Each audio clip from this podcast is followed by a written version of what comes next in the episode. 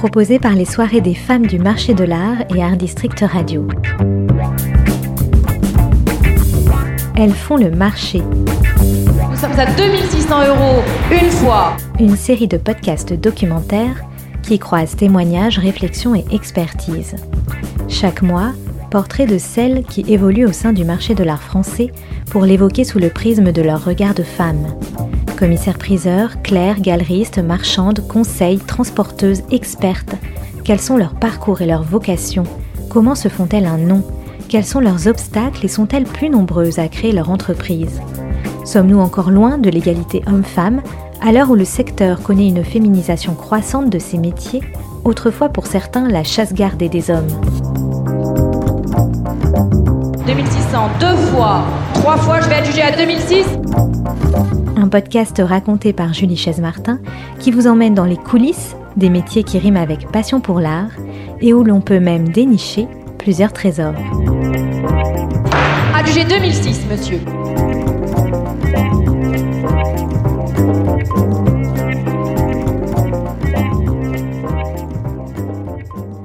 Bonjour Céline, je suis ravie de te retrouver pour ce troisième épisode d'Elles font le marché, pendant de notre épisode du mois de janvier, consacré lui aussi à la forte digitalisation du marché de l'art en pleine crise du Covid-19. Si en effet nous avons évoqué dans l'épisode de janvier les foires et les salons, nous nous penchons maintenant sur l'univers des ventes aux enchères dont le visage est en train de changer.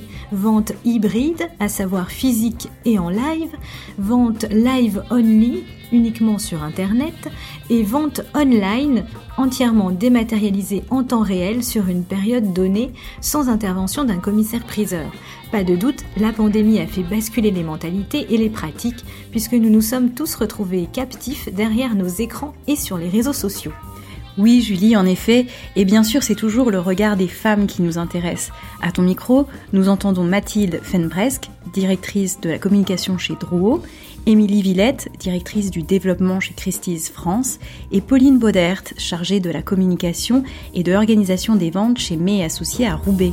Ces trois témoignages permettent en effet de croiser le point de vue de gros acteurs, Christie's et Drouot, qui certes ont souffert de la crise, mais ont aussi su, chacun à leur manière, tirer leur épingle du jeu et anticiper un avenir résolument global et numérique. Chez May Associés, maison de vente de taille moyenne basée en province, les défis par contre étaient tout autres. Enfin, l'avocate Cyrielle Gauvin, spécialisée dans le droit de l'art, apporte son expertise juridique pour nous expliquer les différences entre vente en ligne et vente traditionnelle. Quels sont les nouveaux défis des maisons de vente? Est-il difficile pour les maisons de vente les plus modestes de suivre la cadence imposée par les ventes dématérialisées? Qu'en est-il des clients, des enchérisseurs, des collectionneurs et des marchands? Le bilan 2020 est particulièrement intéressant à analyser d'un point de vue économique mais aussi sociologique. Oui, un bilan qui montre aussi à travers les témoignages de ces quatre femmes comment les questions qui animent depuis quelques années la société, que ce soit l'essor des nouvelles technologies, mais aussi l'émancipation des femmes et la parité homme-femme, s'infiltrent de plus en plus dans le secteur du marché de l'art. Une porosité due à la globalisation du marché, mais aussi au rajeunissement des acteurs. Alors Céline, c'est parti, j'abaisse le marteau pour adjuger ouvert ce troisième épisode. comme dans tout marché, la confiance, c'est la clé. Et je dirais, plus on dématérialise les enchères, plus on va dans cet univers du digital où le contact euh, est moins immédiat et direct, que ce soit avec l'œuvre ou avec la personne qui vous accompagne, qui vous explique, qui partage euh, son expertise et sa passion. Euh, eh bien, la, confiance est d'autant plus importante. Et c'était véritablement la carte à jouer d'une maison comme Christie's. La confiance, elle s'est amplifiée et je dirais, c'est tout le marché qui a gagné en maturité. Les maisons de vente sont peut-être vues par on va dire, des nouveaux acheteurs comme plus accessibles et moins élitistes grâce à la digitalisation euh, accélérée en 2020 des ventes aux enchères. Derrière leurs ordinateurs, les acheteurs se sont permis de rentrer dans les salles des ventes. Voilà, les 3005 à 5000 personnes qui viennent quotidiennement à Drouot tous les jours illustrent justement ce besoin, cette nécessité de faire cohabiter euh, physique et digital. Pour moi, euh, et je ne l'espère pas d'ailleurs, mais il n'y aura jamais juste des ventes aux enchères en ligne complètement dématérialisées. Euh, c'est quand même extrêmement différent lorsqu'on a une vente totalement dématérialisée, et même dans le cadre d'une vente hybride, ça n'a rien à voir lorsqu'on est en présentiel et lorsqu'on est face à son ordinateur. On ne ressent pas la même émotion et le, le même feu des enchères, justement le même dynamisme. Le 30 juin 2020, un tableau de Francis Bacon atteint le record d'adjudication de l'année Covid. 84,6 millions de dollars signés Sotheby's lors d'une première grande vente organisée à distance, sans public. À peine dix jours plus tard, un nu en peinture de Roy Lichtenstein s'envole à 46,6 millions de dollars chez Christie's lors de la désormais célèbre vente One. Et l'on peut continuer la liste avec un paysage de David Hockney, adjugé à 41 millions de dollars le 7 décembre 2020, cette fois chez Philips New York. Il faut croire que désormais, les enchérisseurs ont pris l'habitude de voir le commissaire-priseur sur un écran, à défaut de le voir en vrai, et que cela ne freine plus la folie des enchères. Le haut du marché semble avoir pris le pli, d'abord à marche forcée par la pandémie, puis s'y adaptant plus naturellement. Si Christie's France accuse une baisse de 13% de ses adjudications en 2020 par rapport à 2019, malgré un rebond de 25% de nouveaux acheteurs, notamment en ligne, la créativité sur Internet semble avoir défié tous les pronostics. Chez Sotheby's, le recul est de 31% et chez Art Curial de 24%, mais les ventes en ligne ont explosé comme jamais. Cependant, une vente physique aux enchères et une vente aux enchères en ligne sont-elles soumises aux mêmes règles? J'ai interrogé l'avocate Cyrielle Gauvin sur ce point qui précise que les ventes aux enchères par voie électronique ont bien été prises en compte par la loi depuis plusieurs années. C'est précisément, et je trouve ça assez beau, l'émulation provoquée par le feu des enchères qui constitue l'intérêt essentiel et la caractéristique principale d'une telle forme de vente. Donc on considérait qu'une vente devait nécessairement se faire dans un lieu public en présence euh, d'un public. Donc un jugement date du 3 mai 2000 euh, qui nous disait que le réseau Internet constitue, pour les besoins de l'organisation et de la réalisation des ventes aux enchères, une vaste salle modulable et extensible à l'infini pour tenir compte des modifications de l'espace physique. Et que finalement, l'émulation provoquée par le feu des enchères dont on parlait avant, eh bien, subsistait également en matière de vente aux enchères en ligne. L'émulation du feu des enchères, voilà bien la clé de cette définition. Mais il y a une différence attachée à la vente en ligne, l'obligation pour l'opérateur sur Internet de porter à la connaissance des acheteurs la politique des données personnelles et les mentions légales auquel ce dernier doit donner son consentement. Plus surprenant, le droit de rétractation de l'acheteur ne s'applique pas pour les ventes aux enchères entièrement en ligne, point sur lequel le droit français et le droit européen ne sont d'ailleurs pas d'accord. Cyrielle Gauvin nous éclaire. On va considérer finalement que peu importe le type de vente, qu'elle soit dématérialisée ou euh, physique, eh bien il n'y aura pas de droit de rétractation pour le consommateur. Cela, c'est à nuancer quand même parce que il y a une directive euh, européenne qui est relative justement aux droits des consommateurs et de dire que finalement, le droit de rétractation, il est exclu uniquement pour les ventes aux enchères euh, auxquelles les consommateurs assistent euh, ou peuvent assister en personne. En revanche, ce que dit la directive, c'est que pour les ventes qui seraient dématérialisées, Là, dans ce cas-là, euh, le consommateur a le droit de euh, se rétracter. Mais à l'heure actuelle, en l'état actuel des choses, eh bien, euh, ce n'est pas le cas en France. Donc ça apporte aussi une sorte pas d'insécurité juridique, mais ça pose des questions puisque c'est en quelque sorte en inadéquation avec ce que dit la directive européenne qui, elle, prévoit un droit de rétractation pour les ventes dématérialisées. Donc c'est un avis vraiment personnel. pour moi, oui, il faudrait qu'il y ait une distinction. Euh, puisque euh, euh, une vente qui est totalement dématérialisée, pour laquelle on ne peut pas voir finalement les biens de manière physique, les, les, consommateurs devraient bénéficier pour moi de ce droit de rétractation. Donc pour moi, il faudrait qu'il y ait une clarification sur ce point-là.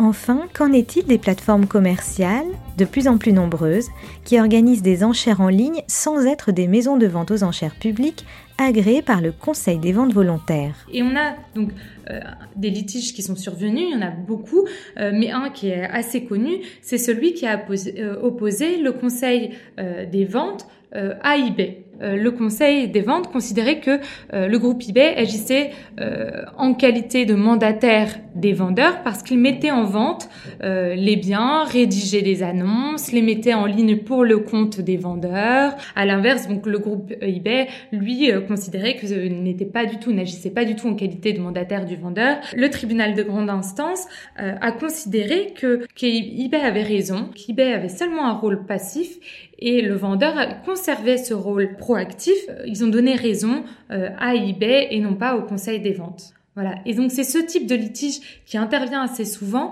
entre des sociétés qui donnent le sentiment d'aller sur le terrain des ventes volontaires aux enchères publiques, euh, mais qui finalement, bah, dans le cas d'eBay, n'y vont pas, et dans le cadre d'autres sociétés, en réalité, euh, vont complètement dans ce champ et devraient demander l'agrément. Le Conseil des ventes volontaires vient justement de publier une étude confiée à l'Institut Harris Interactive sur les usages et les attentes des maisons de vente françaises sur le digital. On y apprend qu'une grande majorité réalise des ventes en ligne, 87% sous forme de ventes retransmises en live et 24% d'entre elles réalisent des ventes en ligne sans commissaire-priseur. Sur ces chiffres, il est important de souligner que la plupart d'entre elles passent par des plateformes telles que Drouot Digital, Interenchère ou Auction, plébiscitées pour leurs services clés en main et leur audience d'enchérisseurs. Ce sont plutôt les grosses structures qui ont développé un site internet pour réaliser leurs ventes, le coût économique étant souvent trop important pour une plus petite structure. Chez Mes associé à Roubaix, si les ventes live sont instaurées depuis 6 ans, la crise sanitaire a accéléré l'urgence de passer aux ventes entièrement dématérialisées, qui ne sont pas encore pratiquées par la maison, comme l'explique Pauline Baudert, jointe par Zoom. On n'a pas encore franchi le pas, mais c'est l'objectif de 2021 la crise a été euh, un accélérateur. ça nous pousse à aller plus loin dans, dans choix digitaux, étant donné, comme vous le savez, que le marché de l'art et le milieu des ventes aux enchères euh, peut être un petit peu traditionnaliste sur certains points. Il faut aussi faire cette transition en douceur. Il faut qu'on réussisse à ménager et euh, nos fidèles acheteurs et vendeurs et les nouveaux acheteurs connectés. Les services, pense par exemple à Drouot Digital, vont aussi faciliter les choses. C'est une autre façon de voir les choses et même dans l'organisation en interne. Bah, par exemple, on l'a vu pendant les deux confinements, c'était vraiment ça. Il fallait quelqu'un dédié à 100% à cette activité-là. On n'a pas la possibilité aujourd'hui vraiment d'avoir de déployer une équipe entière sur euh, la création d'un site internet de vente aux enchères only online. Si les petites et moyennes structures s'adaptent à l'élan sans précédent du numérique né pendant la crise, les grosses structures, elles, se réinventent. Drouot, justement, vient de faire sa réforme et pense innovation, changement pour l'avenir. Mathilde Fenbresque, responsable de la communication. Drouot, c'est depuis sa création un ensemble de services qui sont mis à disposition des commissaires-priseurs. Donc c'est un établissement dans lequel il y a 15 salles de vente. Drouot peut être accessible à toute maison de vente qui le souhaite. Ce n'est plus exclusivement réservé aux actionnaires de Drouot, mais à tous ceux qui le souhaitent, que ce soit des maisons de vente françaises ou internationales. Cette réforme, elle a été portée euh, au cours de l'année écoulée par euh, le président de Drouot, qui est maître Alexandre Giquello, qui a souhaité faire de Drouot une plateforme multiservice, un peu à l'image de notre filiale digitale, Drouot Digital, qui est ouverte, euh, pareil, à toutes les maisons qui le souhaitent, qu'elles soient euh, françaises, européennes ou, bien au-delà de ses frontières. Alors, Draw Digital s'est créé en plusieurs, euh, plusieurs étapes. On a eu d'abord le live, qui est la retransmission et la participation en direct aux ventes aux enchères depuis un ordinateur portable, un ordinateur tout court ou un téléphone portable, en 2009.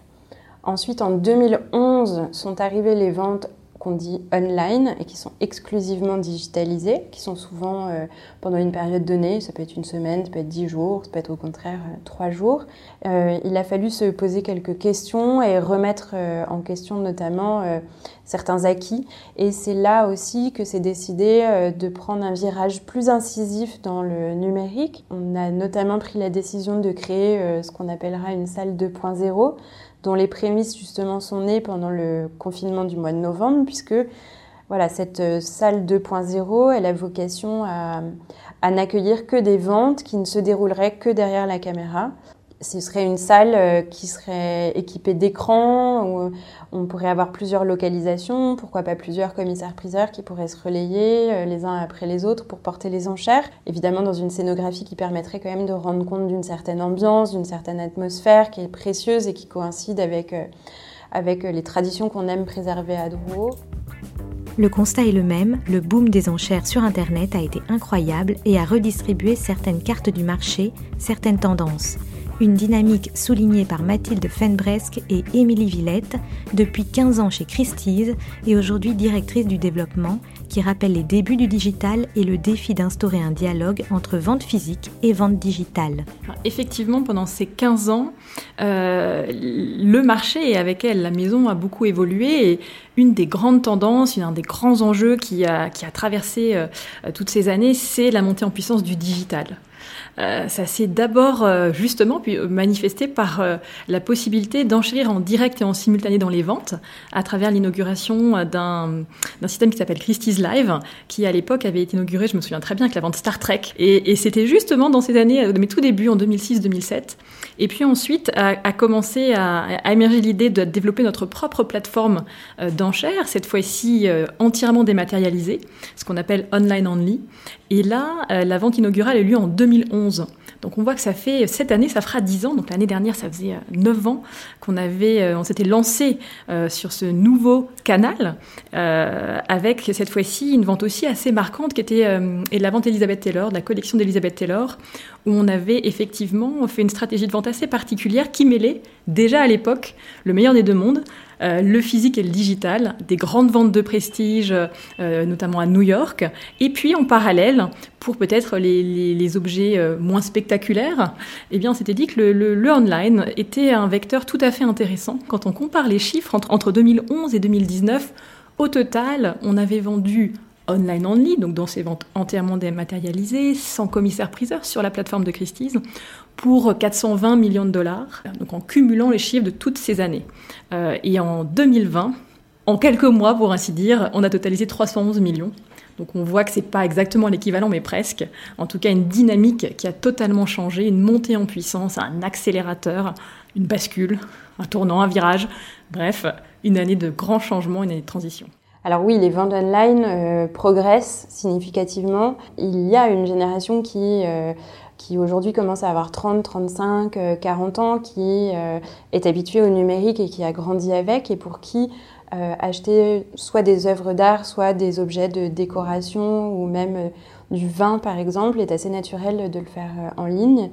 Draw Digital, c'est un peu plus de 4000 ventes par an sur la plateforme et qui présente 1 400 000 objets par an. Donc c'est énorme et c'est vrai que euh, ça a tendance à augmenter d'année en année. Euh, on sent que l'offre est plus riche, euh, le nombre de ventes grandit, le nombre d'enchérisseurs grandit et voilà, ça fait vraiment partie des habitudes qui ont été prises aujourd'hui. Et donc si on arrive vraiment à à la fois capter cette nouvelle clientèle parce que le digital, c'est un formidable amplificateur de visibilité, c'est une caisse de résonance et c'est aussi beaucoup plus accessible, c'est peut-être moins intimidant. En fait, grâce, entre guillemets, au confinement euh, de mars, avril et une partie du mois de mai 2020, euh, beaucoup de commissaires-priseurs ont eu l'idée par la suite euh, d'organiser justement de plus en plus de ventes sur Internet et notamment sur la plateforme de Drouot Digital. C'était quand même pas évident de faire face à une progression de 50% euh, de ventes et du, et du produit de vente adjugé sur la plateforme. Donc oui, ça a entraîné un, boom euh, assez impressionnant. On a l'impression que ces réflexes sont en place, sont ancrés. Eh bien, les collectionneurs, les clients ont peut-être franchi un seuil psychologique ou des barrières ou des digues qui étaient très ancrées. Tout le marché euh, a mûri, ce qui a permis aussi euh, de commencer à présenter des œuvres et de, concevoir des ventes peut-être plus ambitieuses. Quand on regarde les 10 œuvres les plus chères à sur notre plateforme online only, eh bien, 7 d'entre elles ont été acquises par des clients traditionnels déjà existants de la maison. Et c'est ça qui était très intéressant, puisque traditionnellement, le online only, donc ces ventes dématérialisées, c'est avant tout un vecteur de conquête de nouveaux clients. En moyenne par an, une maison comme Christie's euh, a entre 30 et 40% de nouveaux clients.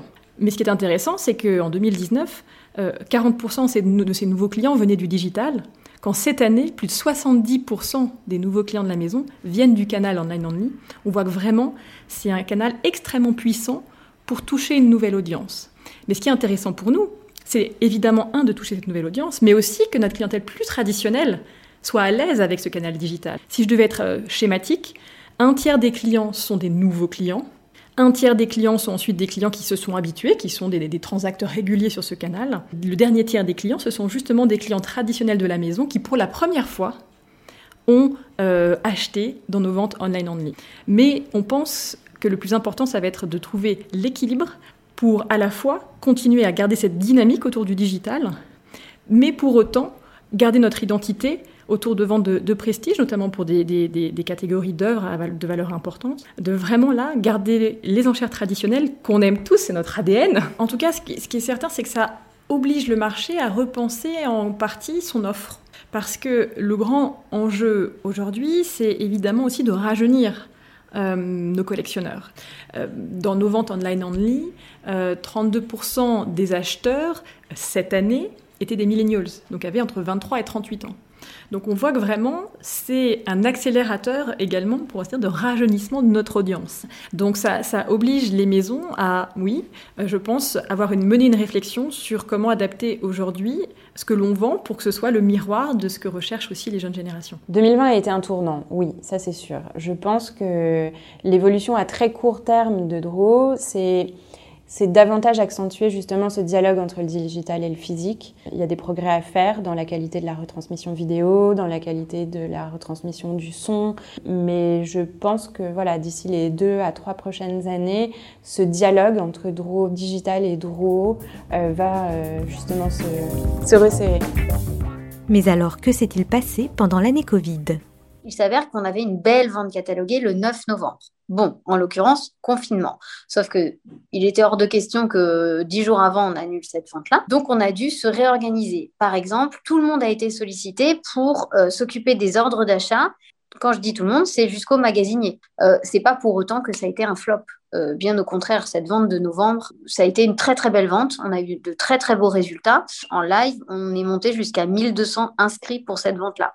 Donc oui, oui, ça a fonctionné. On peut voir surtout les difficultés pour le premier confinement qui est arrivé vraiment du jour au lendemain. Pendant ce premier confinement, on n'a fait aucune vente aux enchères. Donc économiquement, forcément, trois mois sans vente aux enchères alors qu'on en fait toutes les trois semaines, ça fait un trou dans le chiffre d'affaires. Là, la vente la plus emblématique pour la maison, c'était la vente One, qui a eu lieu en juillet, qui a été une vente qui est née de la pandémie véritablement, comment on se réinvente? Et je crois que c'est ça la mise au défi incroyable qu'il y a eu. Ça a été un défi évidemment humain pour toutes les équipes, ça a été un défi logistique, ça a été un défi commercial. Comment convaincre des vendeurs dans ce contexte-là de nous confier leurs trésors, des œuvres importantes pour pouvoir monter malgré tout ces ventes du soir qui sont bah, ce pourquoi on est connu. Et là, on arrive à ce modèle hybride. Un vrai commissaire-priseur, voire même pas un, nous quatre commissaires-priseurs, chacun dans, dans chacun des quatre sites majeurs de la maison, des ventes diffusées en live stream sur euh, les réseaux sociaux, euh, Facebook Live, YouTube Live, etc.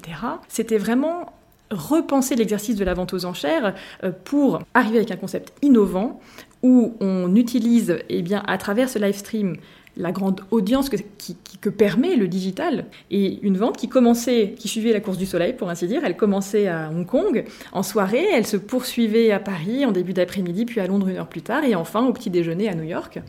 Et euh, c'est une vente qui a été assez spectaculaire parce que euh, euh, elle a totalisé 420 millions, le chiffre le plus important pour une vente cette année. Alors Draw a dû fermer ses portes en 2020 pour la première fois de son histoire parce que même pendant la Seconde Guerre mondiale, Draw n'avait pas fermé. Draw Digital est entré en jeu tout au long du premier confinement, donc du 16 mars au 11 mai. 22 ventes de charité ont été organisées sur Draw Digital. Je me souviens de de cette vente organisée par euh, Jules, qui est, je crois, euh, le chanteur le plus écouté euh, chez les adolescents. Et la vente avait totalisé plus de 300 000 euros.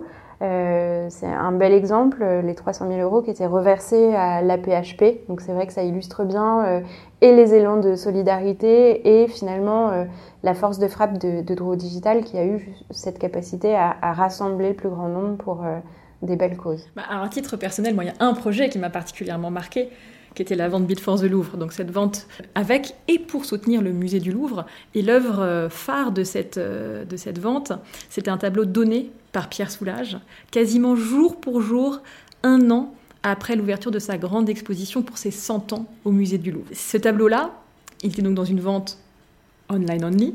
On a vendu 1,4 million d'euros. C'est le record pour une vente online only Christie's Paris. C'est le troisième prix le plus important aussi atteint par Christie's dans le monde, dans une vente online only, un grand, un grand succès. Et, ça a permis de terminer l'année, c'est notre dernière vente, le 15 décembre. Et ça nous a permis de, finir l'année sur une note positive, une note de générosité et avec un tableau merveilleux. Avocate, chargée de communication, directrice du développement, Cyrielle Gauvin, Pauline Baudaert, Mathilde Fenbresque et Émilie Villette m'ont apporté leur retour d'expérience sur cette année difficile et riche en même temps. Toutes les quatre, trentenaires passionnés, sont emportées par un vent de renouveau qui commence à souffler au sein du marché de l'art et qui accompagne avec lui les questions fondamentales de la société, dont celle de l'émancipation des femmes, alors que digitalisation rime aussi avec ouverture. Émilie Villette. Alors c'est forcément des questions qui touchent quand on, aime son métier, qu'on a envie d'y réussir et qu'on évolue dans un univers qui est à la fois effectivement très stimulant et à la fois avec des pratiques bien ancrées et euh, des générations passées euh, à la tête de ces maisons qui étaient rarement féminines. Vous voyez, une vente comme la Ventoine, nous on choisit d'avoir deux commissaires-priseurs hommes et deux commissaires-priseurs femmes. Et je dois, je dois dire que en ça, c'est une évolution et je l'ai vu en 15 ans. Ces sujets-là n'étaient pas du tout au cœur de, des réflexions à l'époque. Aujourd'hui, c'est au cœur des réflexions de la maison. Il faut aussi avoir dans une maison euh, aussi internationale que Christie's des approches, euh, être extrêmement ouvert sur les approches culturelles des uns et des autres qui sont parfois très très différentes. Quand on travaille avec l'art, au fond de soi, on doit pouvoir être ouvert à ça, non?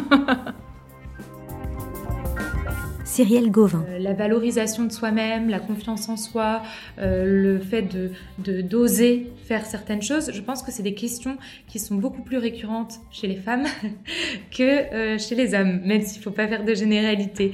et donc le fait d'être avec des femmes et discuter de ces choses-là, mais c'est un vrai, un vrai plus en fait pour avancer. On entend des témoignages qui sont quand même assez terribles et, qu'il est nécessaire euh, euh, de résorber euh, le plus rapidement possible. Pauline Bodaert. Quelques, quelques souvenirs à Drouot. Je n'étais pas la seule dans ce cas-là, mais on était plutôt pris pour s'occuper des expositions à Drouot toute la journée. C'est un peu cet éternel statut de stagiaire. Hmm. Donc vous en avez un petit peu pâti à un moment donné? Oui, clairement. Euh, à 30 ans, c'est le moment où on a fini ses études, on n'en est pas à son premier job.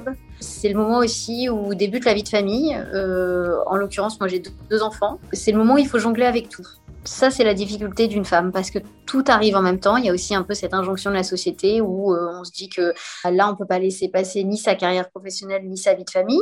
Donc, heureusement, que euh, le regard à la fois en interne euh, d'une entreprise et aussi euh, de l'autre côté des, acheteurs, des vendeurs évolue. Pour en venir, nous, à, la composition de notre équipe chez Mes Associés, il y a maintenant quasiment une majorité de femmes. Vous avez deux enfants. Alors aujourd'hui, vous avez trouvé un bon équilibre, Pauline, entre vie de famille et vie professionnelle? Oui, je pense que je peux dire que j'ai trouvé un bon équilibre. Euh, je m'étais posé la question euh, d'être euh, commissaire-priseur et mon père m'a dit non, ne fais pas de droit, c'est pas pour toi, t'as pas l'esprit pour, voilà, enfin le truc à l'ancienne quoi. Vous regrettez? Je le ferai plus tard, je pense. Mathilde Fenbresque. Alors au quotidien, je, je côtoie plus de femmes parce que je suis responsable de la communication de Drouot et que j'ai une équipe euh, composée de quatre femmes et un homme. En revanche, il suffit que je descende d'un étage et que j'arrive au premier étage des salles de vente de Drouot pour euh, tout de suite me retrouver quand même dans un univers qui contient plus d'hommes que de femmes. Oui, parce que quand on regarde par exemple la constitution du conseil d'administration euh, de Drouot, il y a 100% d'hommes. Alors non, il y a une ah, femme. Il y a une femme. Ouais. Ah non, bah non. Non, non je crois pas. C'est dans le conseil stratégique. Oui, oui, non. Oui, oui, il y a 100% de 100% d'hommes, c'est vrai. Il y a 100% d'hommes. Donc euh, là, peut-être que dans les années à venir, il euh, faudra euh, peut-être faire un petit effort. Oui, peut-être. en revanche, il y a bel et bien une femme au sein du comité, de, au comité stratégique de Drouot. Voilà, sa présence est importante. Une seule alors Oui, une, mais sur quatre. Donc le ratio est quand même déjà mieux.